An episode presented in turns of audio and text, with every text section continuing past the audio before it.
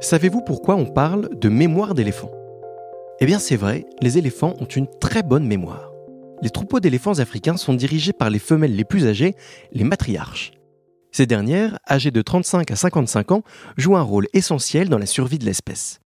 Dotées d'une longue expérience, elles savent trouver les points d'eau disponibles pendant la saison sèche, choisir l'itinéraire de voyage en fonction des périodes de maturation des fruits et éviter les zones dangereuses. Au début du XXIe siècle, des zoologues ont également montré que ces vieilles femelles sont les gardiennes de la mémoire sociale du troupeau. En effet, elles savent reconnaître très rapidement les signaux vocaux émis par les membres des troupeaux qu'elles rencontrent pour identifier s'ils appartiennent au clan familial ou non, et ce, à des kilomètres. Et le plus bluffant, c'est que toutes ces informations, les itinéraires, les points d'eau, les signaux de reconnaissance, sont transmis de génération en génération, ce qui crée une mémoire collective du troupeau. Voilà un sujet intéressant quand on parle de transmission. Car derrière le grand calme de ces pachydermes, la puissance de l'invisible est insoupçonnée. Bienvenue dans Mémoire d'éléphant, le podcast d'Implicite qui décrypte comment les organisations peuvent répondre à leurs enjeux stratégiques en s'emparant du sujet de la mémoire et de la transmission. Comment faire en sorte que le trésor caché en chacun de nous soit révélé et profite à tous? Chez Implicite, Marie-Ève Delécluse et Félicie Honoré ont créé la méthode TFC, transmission et formalisation des compétences. Depuis bientôt 20 ans, elles sont spécialistes de ce sujet auprès des organisations. Au fil des épisodes, Marie-Ève et Félicie nous partageront leur vécu, leurs enseignements et leurs visions. Bonjour à toutes les deux. Salut César. Bonjour César. Alors, ravi de vous retrouver pour ce nouvel épisode de Mémoire d'éléphant. Dans cet épisode, on va parler d'implicite.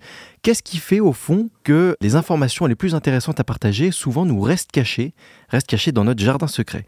Cette semaine, on va aborder le deuxième principe de la méthode TFC, à savoir que la puissance de l'invisible est insoupçonnée. Pour celles et ceux qui nous rejoignent en cours de route, je vous invite également à aller écouter notre épisode précédent qui était consacré au premier principe, à savoir le passé est sage. Marie-Ève, toi, quand on parle de l'invisible qui serait insoupçonné, voilà sa, sa puissance, est-ce que tu aurais une image qui te viendrait en tête?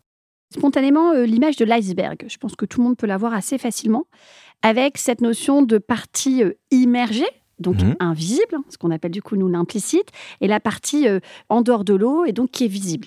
Et c'est cette image-là, vous imaginez l'iceberg où il y a ces compétences implicites qui sont invisibles, cachées, noyées un peu, ok, mais qui en fait représentent une taille conséquente de l'iceberg. Et il y a la partie euh, qui est visible où l'iceberg est quand même plus euh, petit. Où là, c'est les compétences qui sont visibles et qu'on voit lorsqu'on a un collègue ou un collaborateur euh, à côté de nous. Quand tu parles des compétences invisibles, elles sont à la fois invisibles de la part des collègues, des collaborateurs, mais aussi de la personne elle-même qui n'identifie pas forcément ces forces-là? C'est exactement ça. Elles sont invisibles aux yeux des autres, mais avant tout parce qu'elles sont inconscientes chez l'individu qui les détient. Spontanément, un individu expérimenté, attention, hein, quand on a de l'expérience, quand on a acquis beaucoup, beaucoup, beaucoup de situations, on ne se rend même plus compte qu'on sait. Hmm. Et donc, spontanément, on ne sera pas capable de le transmettre, puisqu'on ne se rend pas compte que cet apprentissage est devenu une compétence, qui est devenu un talent et qui est devenu en fait quelque chose qui pour nous semble évident. Ouais, semble inné. Semble inné, ouais. Quelle serait la part, la proportion, Félicie, de voilà, des compétences qui seraient implicites, des compétences explicites? Est-ce qu'on sait le mesurer, ça?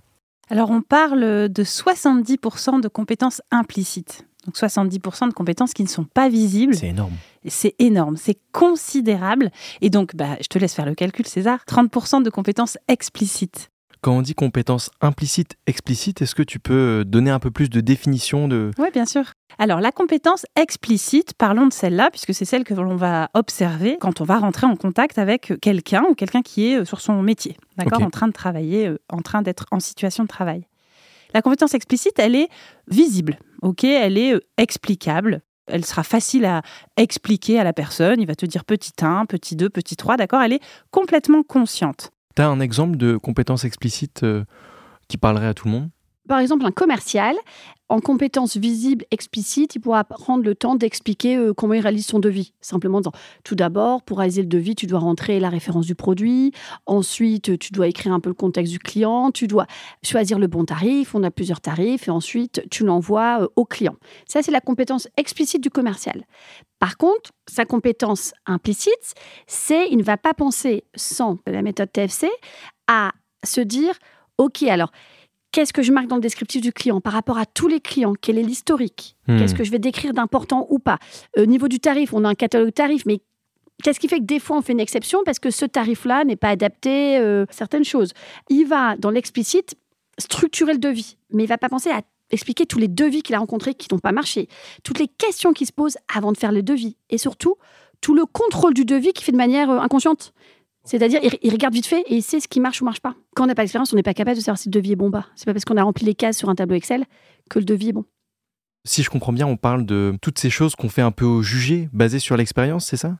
C'est exactement ça et c'est intéressant ce mot euh, que tu nous amènes César parce que on le fait au feeling, on Hmm. le fait à l'œil. Je le fais parce que bah je sais pas, je le sens ou alors si si, je sais qu'il faut faire comme ça, euh, c'est ce que je fais d'habitude. En fait, ce sont des verbatims, des, des mots en fait qui chez nous alertent tout de suite le fait qu'on se tient sur quelque chose d'implicite.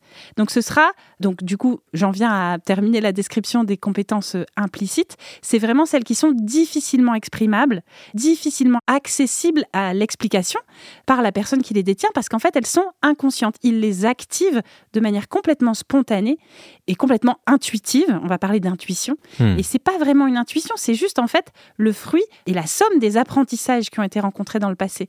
Donc le matin, tu vas arriver et tu vas euh, annoncer la décision que tu as prise ou tu vas toi mener une première action dans ta journée et on pense que c'est ta première action mais en fait, elle est le fruit déjà de décisions que tu as prises sur le chemin pour arriver au travail ou Hmm. le matin en te levant parce que tu as eu des facteurs d'influence qui vont décider ou qui vont euh, influencer la fameuse première décision que tu vas prendre qui en fait n'est pas la première.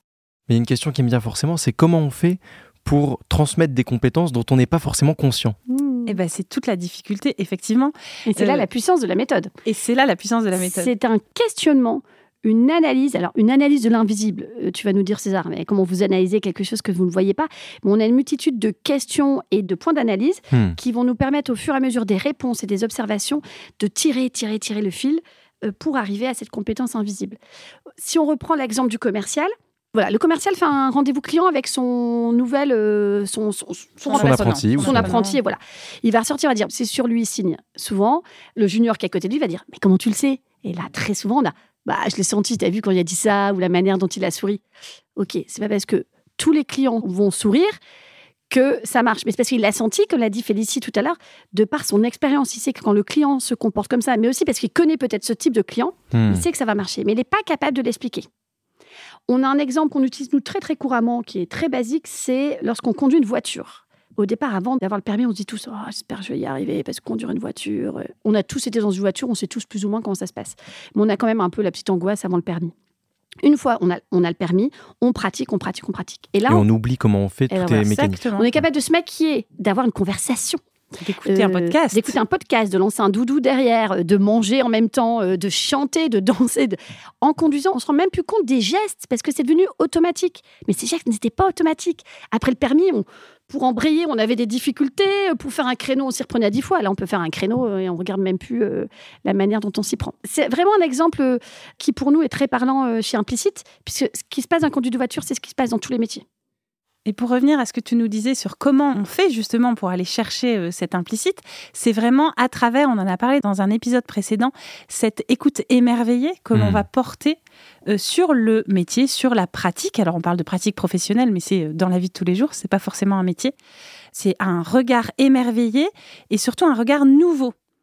Vraiment repartir et regarder avec beaucoup de naïveté, de candeur et d'émerveillement, hein, bien sûr, et de curiosité ce métier pour pouvoir mettre en confiance. Parce qu'il faut savoir qui est très important, c'est que la compétence implicite, elle est extrêmement sauvage.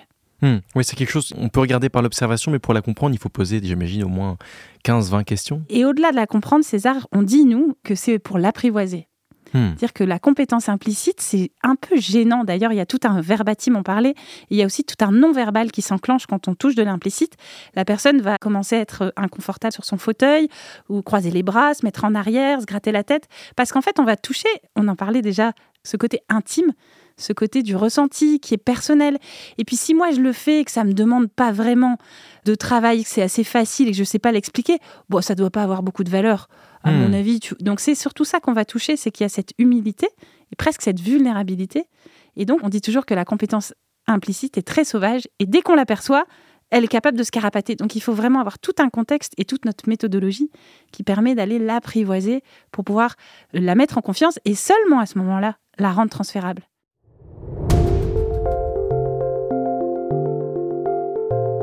Félicie, on va parler un petit peu de la méthode TFC que vous avez créée. Est-ce que tu aurais un exemple de cas dans lequel voilà, cette méthode a permis de révéler une compétence qui était particulièrement implicite on va te donner un exemple parce que dans tous les cas, chaque fois que la méthode TFC est utilisée, on révèle l'implicite puisque c'est le cœur de cette méthode, c'est d'aller révéler l'implicite dans la pratique. Donc dans 100% des cas, on va révéler cet implicite qui est le trésor hein, qu'on va hmm. euh, s'attacher à aller euh, creuser. Creuser, exactement, et révéler. Je vais donner un exemple, c'est euh, prenons un directeur d'achat de matières premières dans une industrie agroalimentaire, dans un marché qui est un marché qui est non coté sur le marché économique, contrairement à certains matériaux. C'est un marché qui euh, n'est pas coté. Quand tu dis non coté, c'est les produits n'ont pas de prix fixe. C'est ça. Donc en fait, c'est un marché très implicite. Ça ne peut pas être attaché à une valeur fixe objective.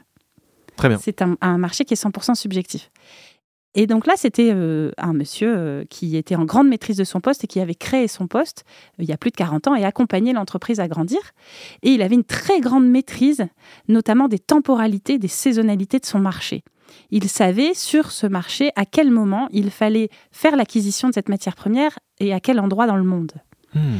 Et notamment, sans s'en rendre compte, parfois à deux, trois jours près, il pouvait y avoir une variation de X% sur le volume qui représentait plusieurs millions d'euros. D'accord, et donc ça, c'est quelque chose qu'il avait acquis par l'expérience? Exactement. Comment vous y êtes-vous prise pour euh, révéler ça? Parce que ça devait être quelque chose, même lui, on n'avait pas conscience du fait qu'il avait ce, pouvoir-là. Alors, il n'en avait pas conscience et c'est sûr qu'il ne l'aurait pas transmis. C'est un élément qui ressort souvent dans les démarches euh, que l'on accompagne. C'est l'analyse des facteurs d'influence. Et en l'occurrence, là, c'était euh, les analyses de la santé économique ou des événements politiques des pays dans lesquels il faisait l'achat de matières premières. C'est-à-dire que s'il y avait des élections à l'approche, sur le marché cubain par exemple, hmm. eh ben, il savait qu'il fallait se dépêcher de verrouiller un certain volume parce qu'il pouvait y avoir potentiellement une grosse variation. Mais ça, il le savait parce que le week-end, c'est des informations qu'il consultait, euh, parce que euh, il en parlait avec des collègues de manière informelle. Et pourtant, toute cette informelle, tout ce oisif, allait avoir un impact direct sur le cœur de son métier. Sauf que jamais il aurait pensé à transmettre euh, l'importance de se brancher aux actualités politiques des marchés vendeurs. C'est génial. En vrai, c'est génial. On arrive à la, fin de cet épisode. Non, vraiment, je trouve ça impressionnant. Marie-Ève, je te donne le mot de la fin. Tu voulais revenir à ton iceberg. Oui. D'expérience, les gens qu'on accompagne vont passer beaucoup plus de temps, et même des fois un temps considérable dans une transmission, à expliquer, à passer leurs compétences explicites. Et souvent, les compétences explicites, c'est pourtant les choses qu'on maîtrise le moins. Ce que hum, je souhaite préciser, c'est que dans une transmission classique sans méthode TFC, le collaborateur va transmettre ce qu'il maîtrise le moins. Hmm. C'est-à-dire les choses sur lesquelles euh, il a besoin encore de réfléchir, de s'assurer. Donc ça va être plus facile pour lui de transmettre. Tandis que les choses dont il ne se rend même plus compte, il va oublier de les transmettre. Le but de la méthode TFC, c'est que l'iceberg dans son entièreté soit transmis. On est d'accord? Nous, on plonge sous l'eau avec la méthode TFC. Hmm. On, va, on va voir ça. Mais le but, c'est que tout l'iceberg soit transmis. Et donc, ça veut dire que la méthode TFC, euh, pour donner notre image, tiens, tu ne me l'as pas demandé, mais je te la donne, César, euh, c'est comme un, une grue qui va tracter l'iceberg hors de l'eau. Mais cette méthode TFC se fait avec le collaborateur hein, qui tracte avec nous. Hmm. Cet iceberg hors de l'eau pour que l'apprenant, la personne qui reçoit cette transmission, ait l'iceberg dans son intégralité. Ça nous amène tout droit au sujet de notre prochain épisode qui sera comment on transforme une compétence individuelle en une compétence collective de l'organisation. Félicie Marie-Ève, merci beaucoup à toutes les deux pour cet épisode. César. On a bien compris qu'en creusant bien, il y avait voilà de l'or à aller trouver dans les pratiques de chacun d'entre nous. Je vous donne rendez-vous dans 15 jours pour le prochain épisode et d'ici là, n'hésitez pas à nous retrouver sur le site implicite.academy, académie Y et sur les réseaux sociaux. Bonne journée à vous et à bientôt.